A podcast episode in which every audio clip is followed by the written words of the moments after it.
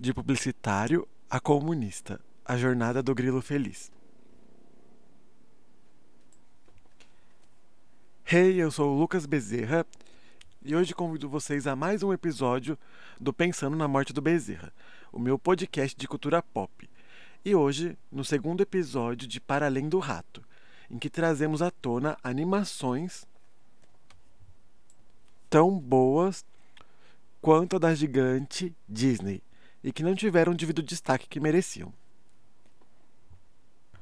Na verdade, né, essa é uma percepção minha, porque eu não sei se o Grilo Feliz teve tanto destaque quando eu assisti eu era bem pequeno, eu não sei o que as pessoas comentavam na época. Mas eu fiz uma pesquisa bem minuciosa sobre o Grilo e não tem muita coisa sobre ele na internet. Então eu acredito que ele não teve tanto destaque assim quando foi lançado, talvez até tenha tido um pouco, né? Mas depois eu acho que não chegou a ter mais.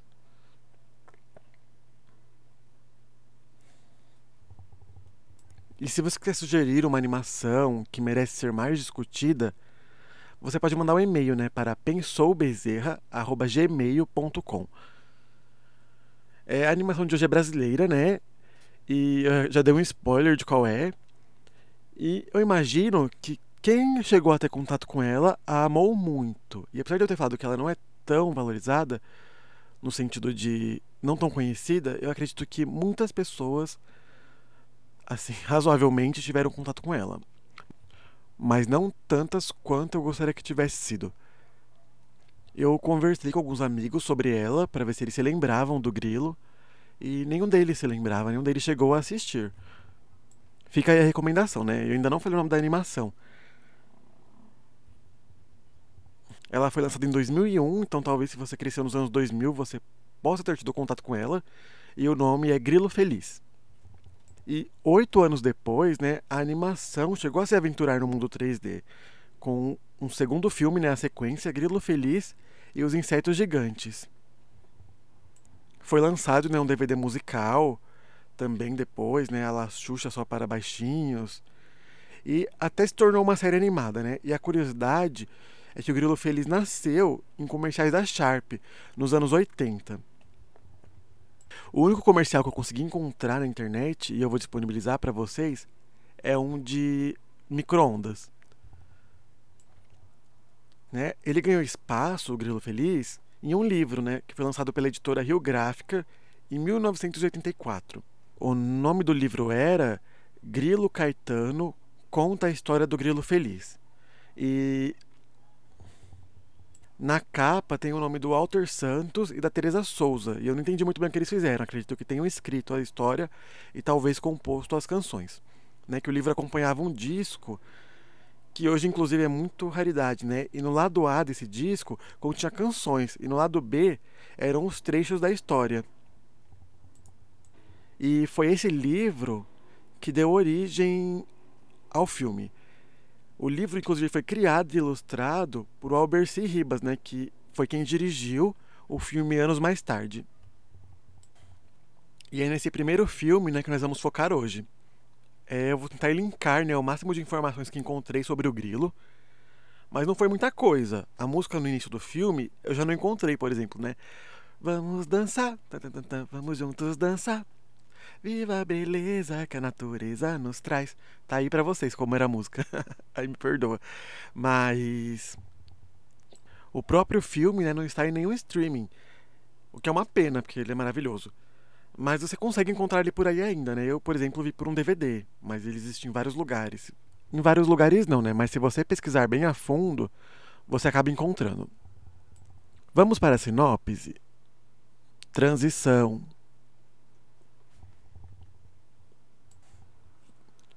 Com uma conexão extraordinária com a música e com a dança, o Grilo Feliz alegra os insetos da floresta amazônica com suas composições.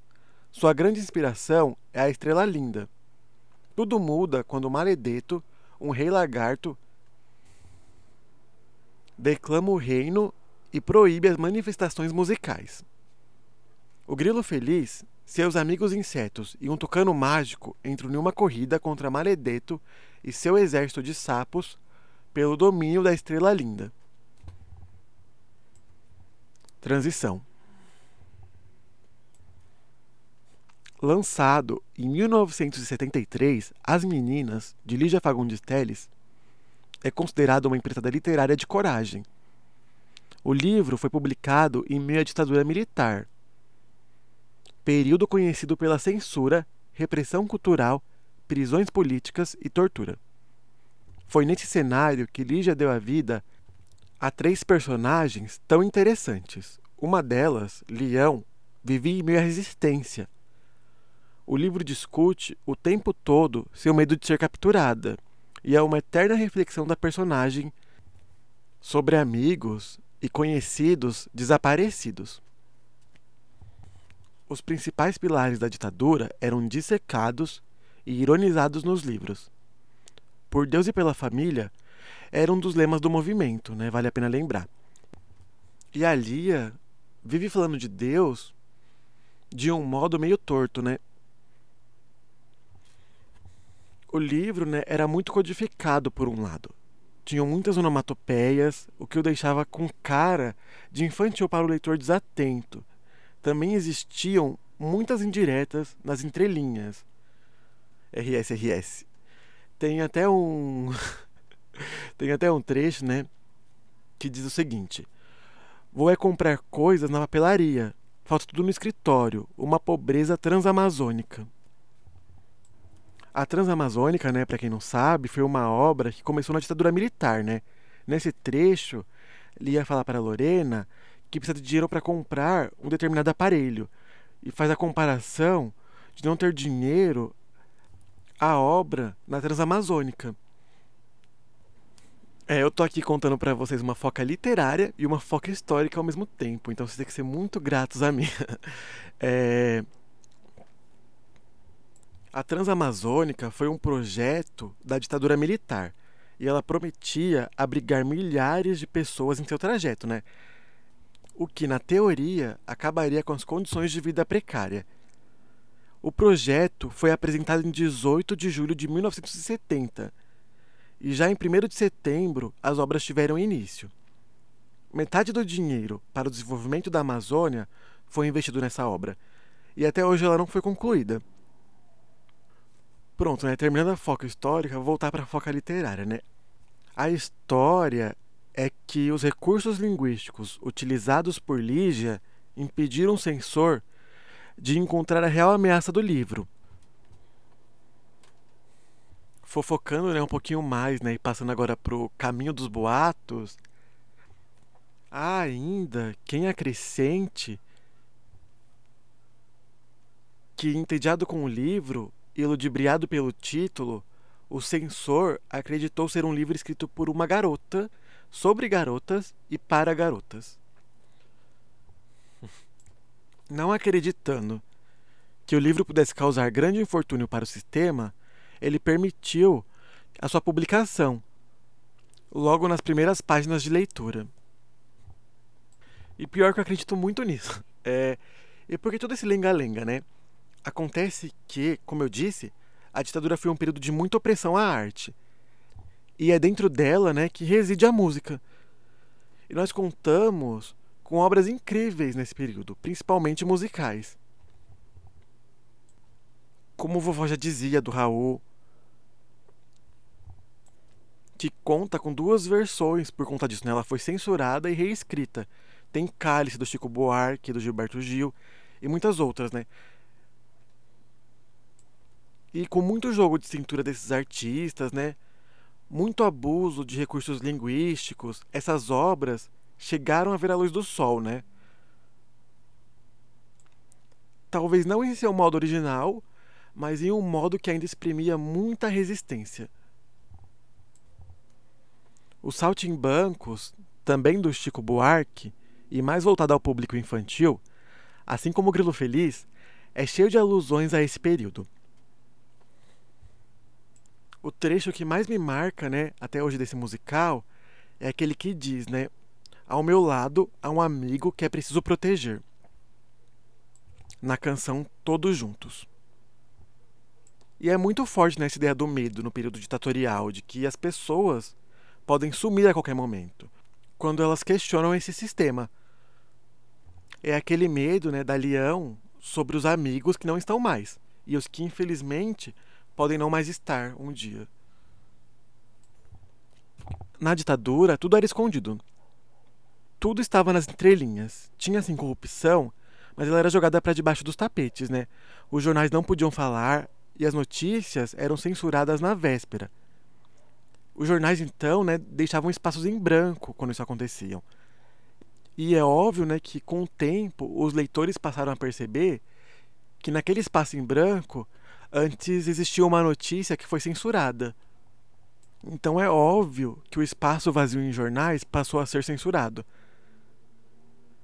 E os jornais começaram a colocar futilidades, né, e aleatoriedades, como receita de bolo ou poesias, né? Tem registros de jornais com trechos de Camões, por exemplo. Em algum momento era pela arte que as pessoas conseguiam falar e ouvir também, né? Porque mesmo as pessoas que não produziam artisticamente acabavam se encontrando na arte elas sentiam que não estavam a sós nesse período tão problemático. E também chamava a atenção das pessoas para coisas que elas não estavam vendo, justamente porque os jornais não mostravam. Porque eles não podiam, né? E também houveram, né, jornais, grandes emissoras que foram coniventes com a ditadura. Né? Porque eu trouxe tudo isso? A arte, seja ela infantil ou não, seja as meninas, os saltimbancos, Gilberto Gil ou Grilo Feliz, sempre vai ser um recurso poderoso de resistência. E por isso, ela é uma das primeiras coisas a serem proibidas ou marginalizadas. Transição. Existem três coisas às quais o grilo feliz é fortemente conectado. Os seus amigos, né, que são os outros insetos, é importante né, entender que a gente está em um filme com vida de insetos ou formiguinhas, em que os personagens principais são insetos e outros animais maiores, né? Eu ia dizer outros mamíferos, né? Que burro. Mas meus professores de biologia chorando agora. Mas é um réptil e os anfíbios, né? Que são sapos. Enfim, né? São essas três coisas que deixam o grilo feliz.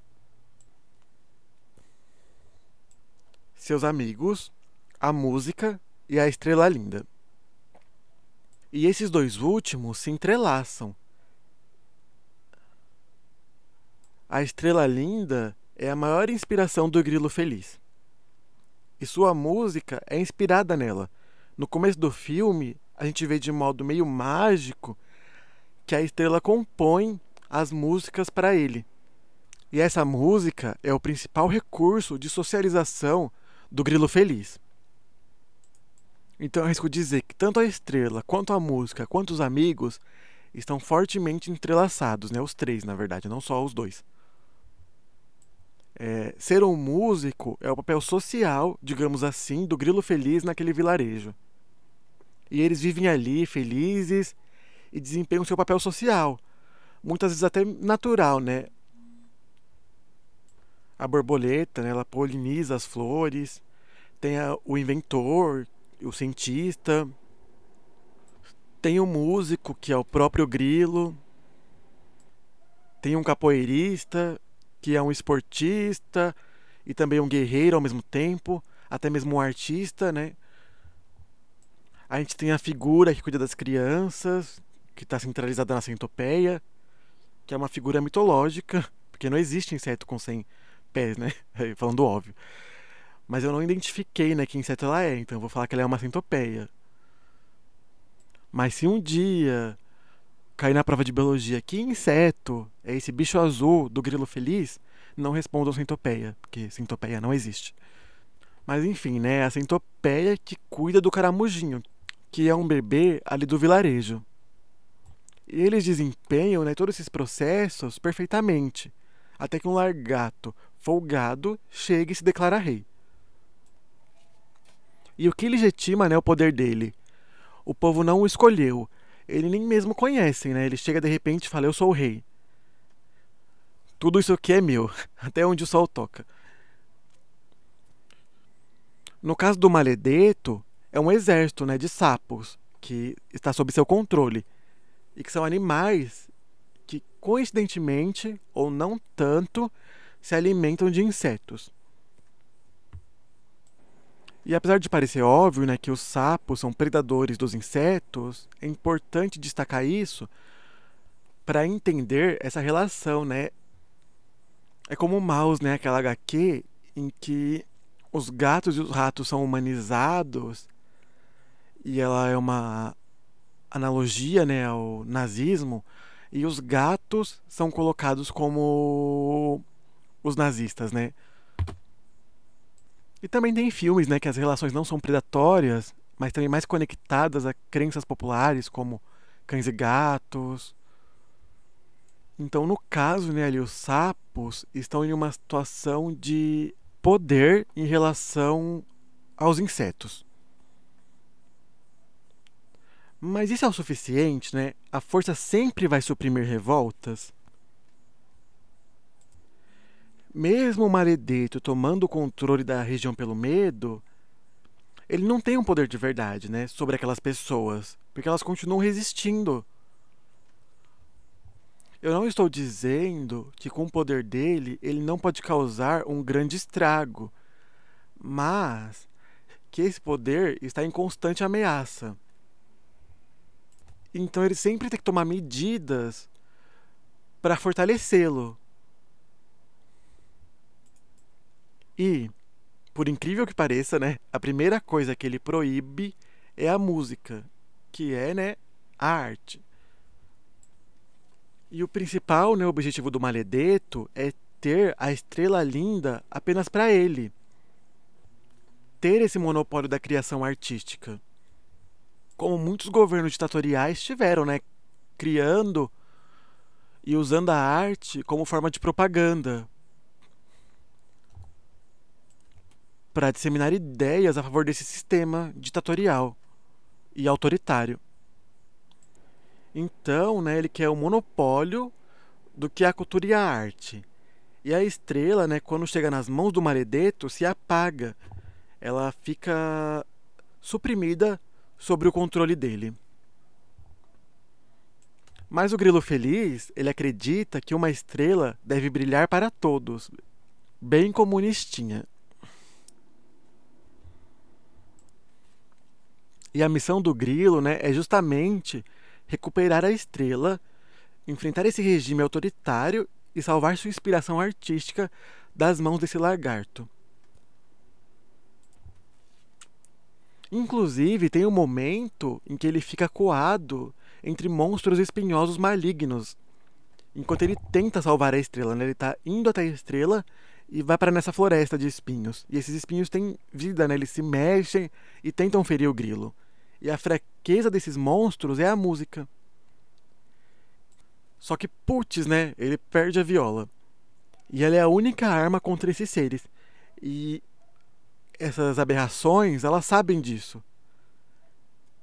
E elas fazem de tudo para impedir que o grilo chegue até a viola, né? Que ele está tentando pegar a viola para tocar uma música, para criar arte e resistir a esse momento. O filme, inclusive, né, ele lança uma indireta aos milionários da corrida espacial, né? Eu ri demais reassistindo, porque eu podia aplicar coisas que nem existiam na época, né? E faziam sentido hoje. É bem atemporal, infelizmente. Tem uma hora, né, que eles encontram um caramujo idoso. Ele diz que ainda não conseguiu a aposentadoria, mas o homem já foi à lua. Então, né, são rios de dinheiro investido em gastos com viagem ao espaço enquanto tem pessoas passando fome na Terra, né? E não que eu seja contra a exploração espacial e a ciência, mas isso me preocupa um pouco, né? Principalmente pelo custo dessas viagens, né? Uma pessoa pobre nunca conseguiria pagar. E aqui em mãos, esses recursos estão limitados. Que teve gente apontando isso como uma solução para o aquecimento global, né? A gente pode viver em outro lugar um CEO aí, né? Mas uma pessoa pobre poderia pagar para ir viver na, na lua, por exemplo, né? Sei lá, jogando assim. Eu não quero ficar falando muito, né, para não estragar a história, mas o filme levanta questões sobre a exploração do trabalho, por exemplo, principalmente para alimentar a ambição dessa elite no poder. Então não é um trabalho social como o do Grilo Feliz. E eu não digo né, social no sentido de ser não remunerada, feita por altruísmo, mas que tem um papel social ali, né? Como o Grilo era o músico do vilarejo, aí tinha o cientista, e eles trabalhavam em prol de uma comunidade. Já os cupins né, são explorados para construírem estátuas desse rei. E aliás, também é arte, só que propagandista de um regime autoritário. Apesar de ser bem simples, o filme é cheio de pontos interessantes. Eu considero um tempo bem gasto, né? Uma animação divertida e apesar de ser bem infantil, ela ainda pode conversar com você. Mas pode ser só minha nostalgia falando, né? Mas ainda assim houveram pontos que me incomodaram um pouco. Primeiro que só existem dois personagens com tom de peles humanos. Os personagens no geral são rosas, azuis, verdes, mas tem a moreninha que é negra e o bituquinha que é branco. Mas a moreninha ela se chama moreninha e o bituquinha não se chama branquinho.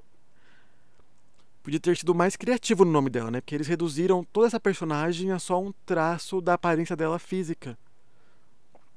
Sem contar, né, que ela é negra, ela não é morena. Que morena são pessoas brancas de cabelo preto. E ela tem um cabelo castanho e a pele negra. Outra coisa que me incomodou bastante foi que o louva-a-Deus não teve um acesso à educação, aparentemente. Ele não consegue falar direito, ele erra as palavras, não só gramaticalmente, como foneticamente. E eu achei isso bem problemático, porque tem muitas pessoas que eu conheço que falam errado, entre aspas, né? Que apresentam esse desvio da norma culta, que tem dificuldade com a pronúncia da própria língua, mas ainda assim tem consciência política. Em Vidas Secas, por exemplo, a gente vê que o Fabiano ele tem consciência política e de classe, de certo modo. A sua dificuldade com a língua, né, até o impede de comunicar isso. Mas ele via ali o erro. Se o Fabiano fosse um inseto, ele jamais se aliaria ao lagarto. Ainda mais se esse lagarto tem um exército de sapos. Acontece que não ter acesso à educação de qualidade, principalmente quando se é pobre, não é sinônimo de não entender o jogo político. Aliás, na maioria das vezes, não é um caso de burrice ou ignorância, é de falta de caráter mesmo. E me incomoda que esse cara servil seja caracterizado como alguém que não consegue seguir a norma culta da língua portuguesa. Para mim fica parecendo que tentaram atrelar o fato dele seguir o Maledeto ser uma péssima escolha ao fato dele não saber falar, não saber escrever, no caso ele não escreve, mas não ter esse acesso total à língua.